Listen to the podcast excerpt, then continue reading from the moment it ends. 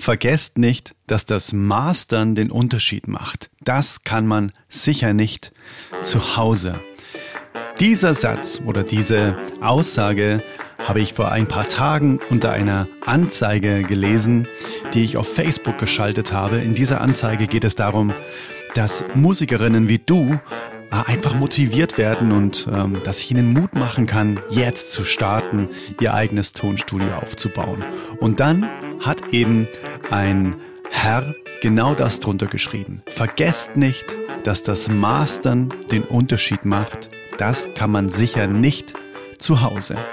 Und was das Mastering genau ist und warum ich diese Aussage tatsächlich auch verstehen kann, ich weiß, wo sie herkommt, das erfährst du heute in dieser Podcast-Folge des Tonstudio für Frauen Podcasts. Lass uns darüber sprechen.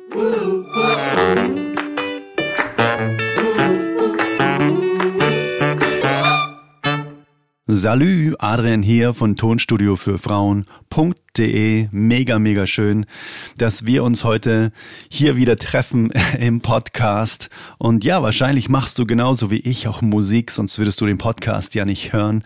Und falls wir uns noch nicht kennen, meine Mission ist es, so vielen Musikerinnen wie möglich zu helfen, ihre Songs selbst zu Hause aufzunehmen und ja, sich in das Lenkrad der Musik zu setzen, ohne von anderen abhängig zu sein, weil vielleicht kennst du es auch, dass du mal was aufnehmen wolltest und dafür immer Freunde fragen hast müssen oder irgendwie in ein teures Studio gehen hast müssen und vielleicht geht dir das auch auf den Keks und die Zeiten sind einfach vorbei, wo man dafür ganz, ganz viel Geld ausgeben musste. Dementsprechend, falls du noch gar nicht weißt, was du brauchst, dann hier ein kurzer Werbeblock. Ich habe dir nämlich bereits einen, ja, einen Fahrplan, einen Guide zusammengestellt, in dem du alles findest, was du brauchst. Es sind nur fünf Dinge insgesamt, die du brauchst, um zu Hause radiotaugliche Aufnahmen machen zu können. Und davon hast du vielleicht schon mehr, als du denkst. Und wenn du jetzt wissen möchtest, was das für fünf Dinge sind, dann lade dir einfach den Guide herunter. In dem Guide findest du auch verschiedene Budgets, also verschiedene Bundles, die genau zu deinem Budget passen und es fängt bereits an für unter 350 Euro, heißt für weniger als einen Tag Studiomiete und die Rechnung geht quasi ab dem ersten Song auf, den du zu Hause selbst aufnimmst und ja, die magische Adresse dafür lautet eigenestonstudio.de. Den Link findest du in den Show Notes. Dann lass uns reinspringen in das heutige Thema, nämlich das Mastering. Ich habe dir den Satz bereits vorgelesen von dem Herrn, der unter die Werbeanzeige geschrieben hat und er meinte nochmal ausdrücklich, dass das an ja, an dich zum Beispiel auch ging, ne? Also wirklich an Musikerinnen, die mit mir zusammen arbeiten wollen oder die sich auch den Guide herunterladen wollen. Und er hat geschrieben, vergesst nicht, dass das Mastern den Unterschied macht. Das kann man sicher nicht zu Hause. Und ohne jetzt diesen Satz zu sehr auseinanderzunehmen, das kann man sicher nicht zu Hause. Ähm, das birgt für mich schon so eine Unsicherheit, dass er sich selbst vielleicht nicht so ganz sicher ist. Gleichzeitig, habe ich dir vorher auch schon erzählt, kann ich das nachvollziehen. Und zwar aus einem einzigen Grund, weil bevor ich ja fertig war mit dem Toningenieurstudium, hatte ich auch eben diesen Glaubenssatz dass ich das dann irgendwann, wenn ich zu Hause alles fertig hingeschraubt habe, dann gebe ich das in so einen magischen Raum. Na, ich habe es äh, letztens in meinem Newsletter geschrieben. Dann kommt so Feenstaub drüber und dann bekomme ich es wieder und dann denke ich mir, ah jetzt, jetzt klingt es so wie alle, ähm, wie alle Aufnahmen oder alle Songs, die ich so kenne und liebe. Yes, geil. Vielen Dank Mastering, dass du das für mich gemacht hast. Und ja, es stimmt. Mastering, ich habe das selbst am eigenen Leibe erfahren, kann einen unfassbar krassen Unterschied machen. Allerdings nur mit einer Voraussetzung, nämlich, dass das, was du zum Mastering gegeben hast, einfach nicht gut geklungen hat. Dann kommt es natürlich wieder und es klingt wesentlich besser als das, was du hingeschickt hast, aber das Endergebnis wird trotzdem eben nicht radiotauglich sein. Und das ist der Unterschied und das, dem bin ich selbst aufgesessen. Aber lass uns jetzt mal reinspringen, was denn überhaupt Mastering genau ist und wo sitzt es überhaupt in der Kette der kompletten Musikproduktion. Und das ist für mich heute ganz, ganz wichtig, dir mit auf den Weg zu geben, dass es dafür eben einen Plan gibt. Es gibt einen ganz klar erprobten Plan, wie Musik bestenfalls durch einen, ja, durch ein Navigationssystem durchlaufen sollte, um am Ende auch wirklich professionell zu klingen, sodass das Endergebnis dadurch bestimmt wird, dass man jede Phase bestmöglich abgeschlossen hat und nicht alles bis zum letzten Schritt aufgeschoben hat, so nach dem Motto, ja, es kommt am Ende eh das aller, ähm, das Allheilmittel, Mastering, also was vorher passiert, ist eigentlich relativ egal, weil am Ende wird's eh gut werden. Und dass das nicht so ist, das möchte ich dir heute in dieser Podcast-Folge mitgeben und untermauern mit verschiedenen eigenen Erfahrungen und eben auch mit der Strategie, die es dann einfach auch, ähm, ja, leichter macht, am Ende ein richtig gutes Ergebnis zu bekommen. Also, lass uns erstmal definieren oder lass uns erstmal angucken, was denn Mastering eigentlich wirklich ist. Ganz früher, also wirklich, wo noch äh, Vinylplatten das äh, Medium der Wahl waren und so weiter. Da war es so, dass es am Ende ein Mastering gebraucht hat, um zum Beispiel die Songlängen zu bestimmen. Na, also wo fängt der Song an, wo hört er auf, wie geht er in einem Albumkontext, wie geht der eine in den anderen Song über, sind alle Songs ungefähr gleich laut, sodass wenn man äh, die Platte auf den Plattenspieler legt, dass es nicht bei einem Song einen komplett die Ohren äh, durchschlägt und bei dem anderen hört man fast nichts, so dass es wirklich ein homogenes Durchhörerlebnis ist. Das war früher einfach die Grundidee, warum es am Ende nochmal einen, einen Masterprozess gibt, es gab quasi immer schon einen Mixing-Prozess, wo die einzelnen Signale miteinander verschmolzen wurden, na, also Vocals, Gitarre, Klavier, Schlagzeug, Bass und so weiter in ein harmonisches Verhältnis und dann eben die einzelnen Songs dann aneinandergereiht, auch die Reihenfolge der Songs auf der Platte, das war ein, eine Aufgabe des Masterings. Also du merkst, es war sehr unmusikalisch eigentlich, sondern eigentlich eher technisch. Das war das technische Mastering früher. Heutzutage kommen noch Dinge dazu, wie ähm, digitale äh, Erkennnummern mit in das File hineinschreiben, sodass das Presswerk dann auch zum Beispiel die Aufnahme eindeutig identifizieren kann. Das nennt sich ISRC-Nummern, International Standard Recording Code. Der wird dann individuell in einen Song hineingeschrieben, wenn man den Song an an ein Presswerk gibt, um den wirklich, ja, wie so ein, wie so ein Wasserzeichen zu verpassen. Das ist heutzutage in dem Mastering auch noch mit inbegriffen. Und was auch noch passiert, ist, dass der Song im Mastering auf eine kommerzielle Lautstärke gebracht wird, weil wir ja im Mixing immer so ein bisschen Headroom, Luft nach oben lassen, um eben nicht ins digitale Clipping zu kommen, nennt sich das, also in die Verzerrung, sondern lassen wir immer so ein bisschen Luft noch dazwischen im, im Master Fader, sodass er, oder im Master Kanal, sodass eben er nicht überbeansprucht wird. Und diese Luft nehmen wir dann im Mastering wieder raus, sodass der Song dann logischerweise auch lauter wird, wenn oben diese, diese Luft quasi abgesaugt wird, nenne ich es jetzt einfach mal. Und Studien haben ergeben, dass tatsächlich einfach Songs, die lauter klingen, selbst wenn es der gleiche Song ist, uns besser gefallen als eben die leisere Version. Und deshalb kommt es uns auch ganz oft so vor, dass nach dem Mastering alles viel besser ist. Dabei kann es auch durchaus sein, dass es nur lauter geworden ist. Um auf das Beispiel zurückzukommen, dass am Ende das Mastern alles ausmacht, den Unterschied macht, das kann ich dir eben auch aus einer eigenen Geschichte erzählen, weil wir hatten einen unfassbar naja, einen unfassbar talentierten Dozenten äh, im Mastering. Da waren wir auch in seinem Studio, dann im Studium.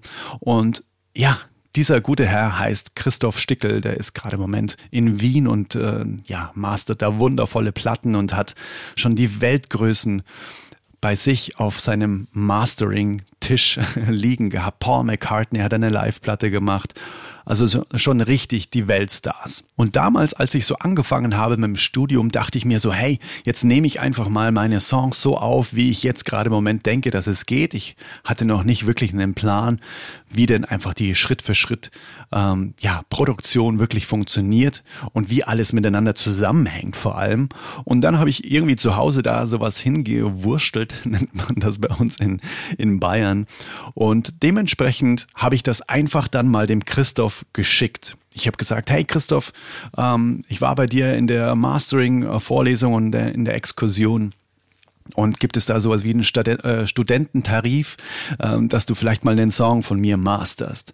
Und er hat gemeint, na klar, komm einfach mal vorbei. Und dann war ich bei ihm da gesessen und totale Vorfreude, ebenso dieses, ja, also so wie ich es jetzt habe, ähm, gefällt es mir noch nicht so richtig gut, aber boah, ich bin schon so gespannt, was dabei rauskommt, wenn der Christoph das dann gemastert hat. Der hat ja schon alle Großen gemacht, ne?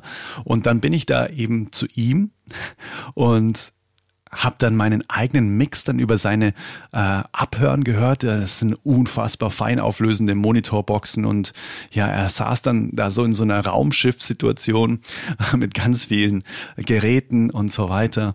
Und am Ende hat das mich, ich sag mal, fast schon ein bisschen mh, mm, enttäuscht weil es eben dann nicht so geklungen hat, wie ich mir gedacht habe, dass es am Ende klingen wird, sondern es war halt so wie ich es abgegeben habe, nur halt ein bisschen mehr Glanz drüber, nur ein bisschen lauter, aber es war nicht so, dass es diesen unfassbar krassen Unterschied gegeben hat. Ähm, oder sagen wir mal so, es gab schon den krassen Unterschied, aber es war dann im Gegensatz zu dem, wie die Songs im Radio geklungen haben, dann trotzdem einfach gar nicht gut. Es hat immer noch so einen Amateurstatus gehabt. Und das ist jetzt der springende Punkt, weil ich einfach davor und die Schritte davor die kennst du vielleicht schon aus meiner Verbam-Methode. Na, das heißt, eine richtig gute Vorbereitung, das V, dann eine Aufnahme A, eine richtig gute Aufnahme zu machen, zu wissen, wie, wie ich mit dem Mikrofon umgehe, wie ich einpegle, wie ich, äh, wo ich das Mikrofon hinstelle, was ich für ein Mikrofon verwende. Das sind so wichtige Stellschrauben für eine gute Aufnahme. Dann bei der Verbam-Methode, der dritte Schritt, das B, das ist die Bearbeitung. Ob ich da nochmal wirklich gucke, dass ich das, was ich aufgenommen habe, wirklich bestmöglich in der Energie aufeinander bringe, na, durch, durch Timing-Bearbeitung, durch Tonhöhenkorrekturen und so weiter, die man einfach dann nochmal ja, dafür nutzen kann, um die Energie des, der Aufnahme nochmal mehr zu verschmelzen und vor allem dann eben A, das zweite A von der Verbam-Methode, nämlich die Abmischung. Und da sind wir jetzt an dem sehr, sehr springenden Punkt. Wenn die Abmischung an sich nicht gut ist, wenn der Mix nicht gut ist, dann wird das Mastering ich sag mal, ähm, den Karren nicht aus dem Dreck ziehen, sondern dann wird das Ganze einfach nur irgendwie im Schaden vielleicht begrenzt. Und der Herr, der das unter die Anzeige geschrieben hat, ich kann es wie gesagt nachvollziehen, weil wenn er ich sag mal, ähm, jetzt unter uns hier gesprochen, wenn er immer Schrottmixe irgendwo im Mastering-Studio gegeben hat, dann kamen die wahrscheinlich auch lauter zurück und vielleicht auch noch irgendwie in der Frequenz gut bearbeitet, sodass ein bisschen mehr Höhen am Start waren und so weiter. Und dann hat, ihn, hat ihm das natürlich besser gefallen im Gegensatz zu dem, was er hingeschickt hat. Aber das Endergebnis wird, und das kann ich dir hier mit Brief und Siegel aufgrund von Erfahrungen hunderter Produktionen, die ich schon gemacht habe in meinem Leben und eben auch diesen Prozess durchlaufen haben, kann ich dir mit Brief und Siegel geben, da wird der Herr, der das, drunter, der das drunter geschrieben hat, unter die Anzeige, dass das Mastering quasi der heilige Gral ist und da alles passiert, der wird einfach keinen guten Mix und keine gute Produktion, keine guten Aufnahmen gehabt haben, die er zum Mastering gegeben hat. Das kann ich dir hiermit einfach ganz, ganz fest versprechen, weil ja, also so viele Erfahrungen, die ich gemacht habe, können nicht irren, weil auch im wirklich ja, auch im, ich sag mal, ähm, im bekannten Bereich, wo Menschen wirklich Musik machen, die sehr, sehr bekannt sind. Ne? Ein Freund von mir, der ähm, hat auch einen Echo im, im Jazzbereich bekommen. Also schon richtig, richtig gute Leute. Und in, den, in deren Produktionen war ich auch involviert. Und es war nie so. Und ich hab, war immer dabei, wenn das vom Mastering-Studio zurückkam.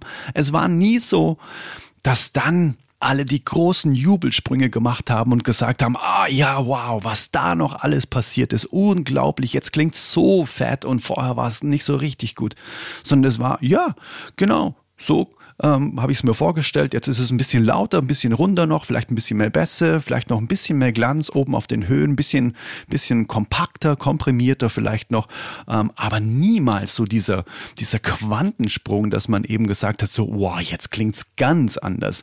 Dann hat man, wie gesagt, vorher die Arbeit nicht richtig gemacht. Dann hat man keinen guten Mix abgegeben, wenn denn der Unterschied zwischen Mastering und Mix so unfassbar hörbar ist. Ein Freund von mir, hat auch ein eigenes Album im, im Jazzbereich äh, veröffentlicht und hat dafür echt mal einen richtigen Chef engagiert. Und dafür hat er auch echt richtig Geld bezahlt. Also ich glaube, er hat für das komplette Album 800 oder 1000 Euro bezahlt und es kam dann eben wieder zurück und dann hat er gemeint, ja, also so richtig viel hört man nicht, aber es ist schon noch irgendwie so ein bisschen besser das ist so, das ist auch so, mh, mm, ja, die, das, ich sag mal, zu 80 Prozent ist das die Reaktion, die ich kenne. So, ja, es ist schon noch kompakter, fetter lauter. Ähm, und ja, es hat gewonnen noch so ein bisschen. Aber es war, wie gesagt, es war nie so, das Mastering reißt alles heraus und darauf kann man sich verlassen dass man vorher quasi tun und lassen kann, was man möchte. Wenn am Ende gemastert wird, dann ist alles quasi im grünen Bereich. Das ist einfach nicht so. Und dementsprechend, ja, das wollte ich dir heute auf jeden Fall mal mitgeben, falls du auch mal mit, mit Kolleginnen zum Beispiel oder mit Freunden über äh, das Mastering sprichst. Na, das Mastering ist wirklich der Prozess, wo der Mix genommen wird. Also das heißt, da werden schon alle Spuren im Mix ja zu, ähm, zu einer Stereospur zusammengemischt und das wird dann nochmal genommen und eben in der Frequenz bearbeitet mit einem EQ, so dass man sagt, ja, ein bisschen mehr Glanz oben, so ein bisschen mehr Luftigkeit kann es gebrauchen. Vielleicht ist im Bassbereich irgendwie auch ein bisschen zu viel. Da kann man dann ein bisschen im Bassbereich mit einem EQ rausnehmen.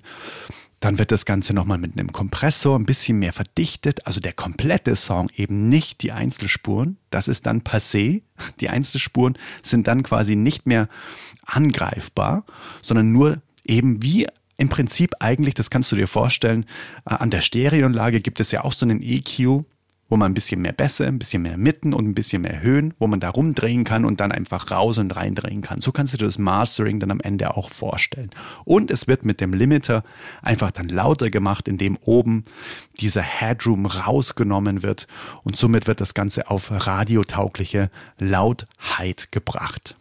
Ich habe dir ja vorher das Beispiel an der Verbam-Methode, an der Fünf-Schritte-Musikproduktionsmethode, die in meinen Augen wirklich einfach ähm, ja Gold wert ist, weil sie einen einfach so fahrplanmäßig an der Hand nimmt, ist der fünfte Schritt das M der Verbam-Methode, na, V Vorbereitung, A für Aufnahmen, dann Verbam, B für Bearbeitung der Aufnahmen, dann A für Abmischung, das letzte, der letzte Schritt, Verbam, M ist das Mastering.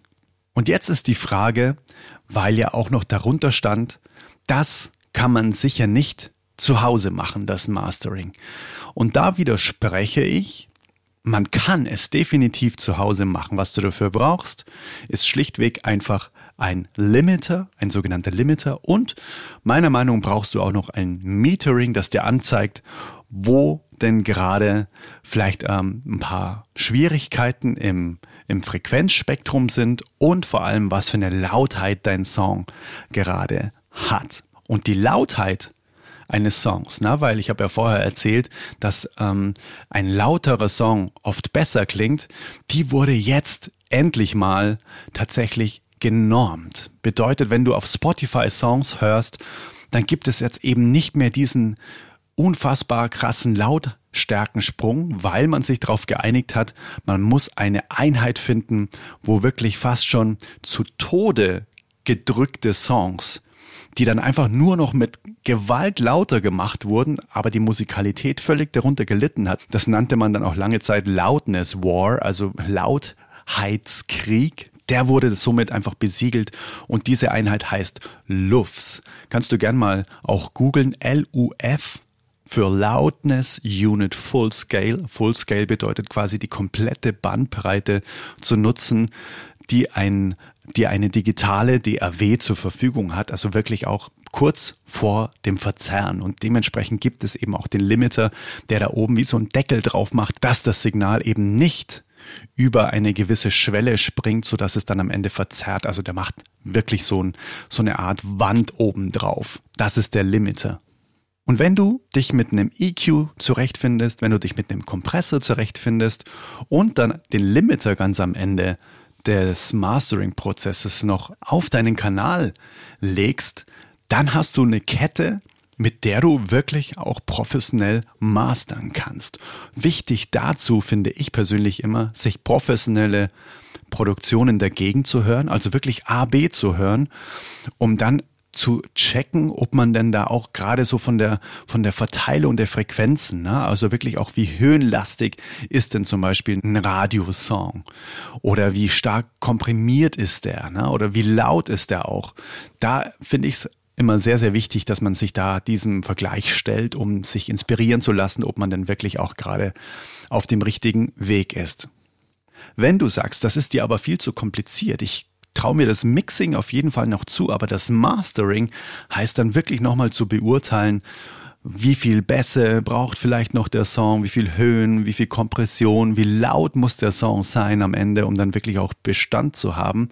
Wenn du sagst, hm, das würde ich gerne abgeben, dann gibt es dazu auch mittlerweile schon super Plattformen, zum Beispiel Lander heißt eine Plattform, den Link findest du auch in den Show Notes, da kannst du einfach deinen Mix hochladen und dann bekommst du quasi ein ein Master wieder zurück. Und du kannst da auch verschiedene Einstellungen auswählen, wie laut das sein soll, wie sehr es zusammengedrückt sein soll und so weiter. Also das ist natürlich heutzutage echt auch mal eine Möglichkeit auszuprobieren, wie es denn klingt, wenn ein Song dann nochmal extern gemastert wird und da, um da so ein Gefühl dafür zu bekommen, dafür sind so digitale Lösungen in Form von der Plattform wie Lander echt super.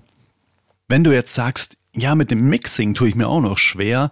Na, ich habe dir ja gerade schon von der Verbam-Methode erzählt, wo die komplette Musikproduktion quasi in fünf Schritten unterteilt ist, gibt es eben auch nochmal extra für den vierten Schritt der Verbam-Methode, nämlich für die Abmischung, also für das Mixing, gibt es auch nochmal eine erprobte Fünf-Schritte-Methode, die nennt sich Bekehr-Methode. Und wenn du wissen möchtest, was die Bekehr-Methode ist, dann bleib jetzt einfach mal direkt hier in der Podcast-App und klicke einfach mal die Folge 6 an. Die lautet eben Bekehr-Methode, radiotaugliche Abmischung in fünf Schritten. Hör dir die einfach mal an.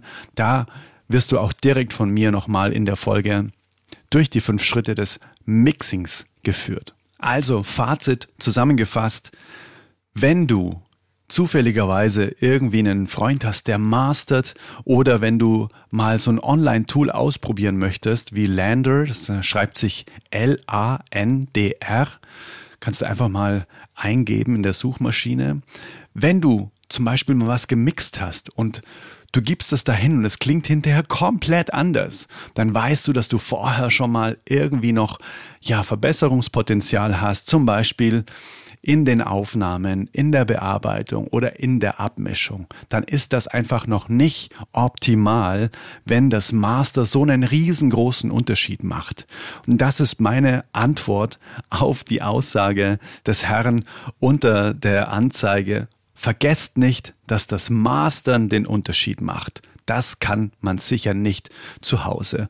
Und ja, diese Podcast-Folge war dafür da, um genau meine Meinung dazu ähm, dir mitzugeben und dich hoffentlich zu inspirieren, dir einfach in den Schritten vor dem Mastering A, natürlich erstmal total viel Mühe zu geben und B war die Folge auch dafür da, um dir überhaupt mal so, einen, so ein Gefühl dafür zu geben, was ist denn das Mastering eigentlich? Weil ich habe schon oft jetzt einfach mitbekommen, dass das Mixing also wo wirklich die Einzelspuren zusammengeführt werden zu einem homogenen Gesamtmix und das Mastering in einen Topf geworfen werden. Und das ist einfach nicht so.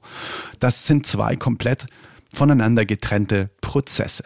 Und in der Musikwelt, in der ich mich befinde, da sind das auch immer zwei getrennte Menschen. Bedeutet, einer mischt und schickt das an den anderen, der das wirklich mastert. Also das sind wirklich zwei getrennte, äh, ja, Dienstleister. Das sind zwei getrennte Jobs im Prinzip. Und jetzt freue ich mich sehr auf deine Meinung.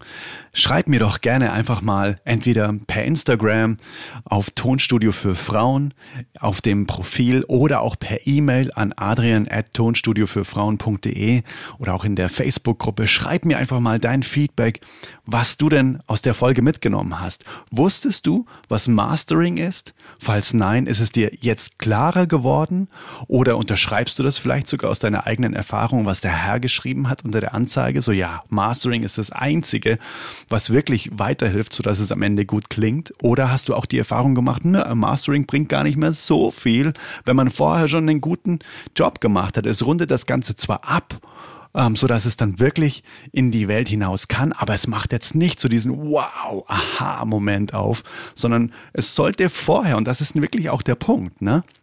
Es sollte vorher einfach auch im Mixing und auch bei den Aufnahmen schon immer so klingen, dass man sich denkt, wow, bin total begeistert, klingt total gut. Und nicht, dass wie mit so einem mit so einem Kehrbesen ganz am Ende in die Ecke zu, äh, zu kehren und zu sagen, ja, ja, ähm, da wird alles gut, dann da hinten in der Ecke. Jetzt gerade im Moment kann ich ja gar nichts dazu beitragen, weil ganz am Ende ähm, ähm, wird alles gut. Mir ist gerade nur, weil ich lache, ein, ein Spruch eingefallen, den der liebe Frank Buschmann, ähm, mit dem ich groß geworden bin, weil ich ein ganz großer Basketball-Fan äh, bin, äh, mal gesagt hat, als Michael Jordan gespielt hat und das äh, Spiel wirklich bis zum letzten, bis zur letzten Sekunde nicht äh, entschieden war. Und dann hat Frank Buschmann in seiner Euphorie gesagt, am Ende kackt die Ente und dementsprechend ist mir das jetzt auch gerade eingefallen. Äh, so möchte ich diese Podcast-Folge auch beenden mit diesem wundervollen Satz. Ähm, genau den ich jetzt so im Mastering eben nicht bestätigen kann, sondern die ähm, kackt schon wesentlich weiter vorne. Also, in diesem Sinne, ich hoffe, es war jetzt nicht zu äh, wirr und ich hoffe, du hast dir was mitnehmen können. Und dann freue ich mich jetzt einfach auf dein Feedback zu dieser äh, Folge und zum Mastering an sich, ob das für dich auch so ein, ja, so ein böhmisches Dorf ist, ob du eine ganz klare Vorstellung hast, ob du gewusst hast, dass das zwei verschiedene Prozesse sind oder ob du vielleicht auch manchmal gedacht hast, ja, das ist das Gleiche. Mixing und Mastering, da passiert irgendwas, wo man nicht genau weiß, was passiert. Vielleicht hat diese Folge eben für mehr Klarheit gesorgt. Und ja, dann freue ich mich auf dein Feedback und dann würde ich sagen, wir lesen uns auf Instagram. Wir lesen uns in der Facebook-Gruppe, kommen da gerne dazu. Da sind wir fast 500 mittlerweile. Oder wir lesen uns per E-Mail. Alle Links findest du in den Show Notes. Wir hören uns in der nächsten Folge und bis dahin nur das aller, allerbeste für dich und deine Musik. Bleib gesund und bis bald. Ciao, ciao. Let it flow, let it grow. Dein Adrian von Tonstudio für Frauen.de. Bye, bye.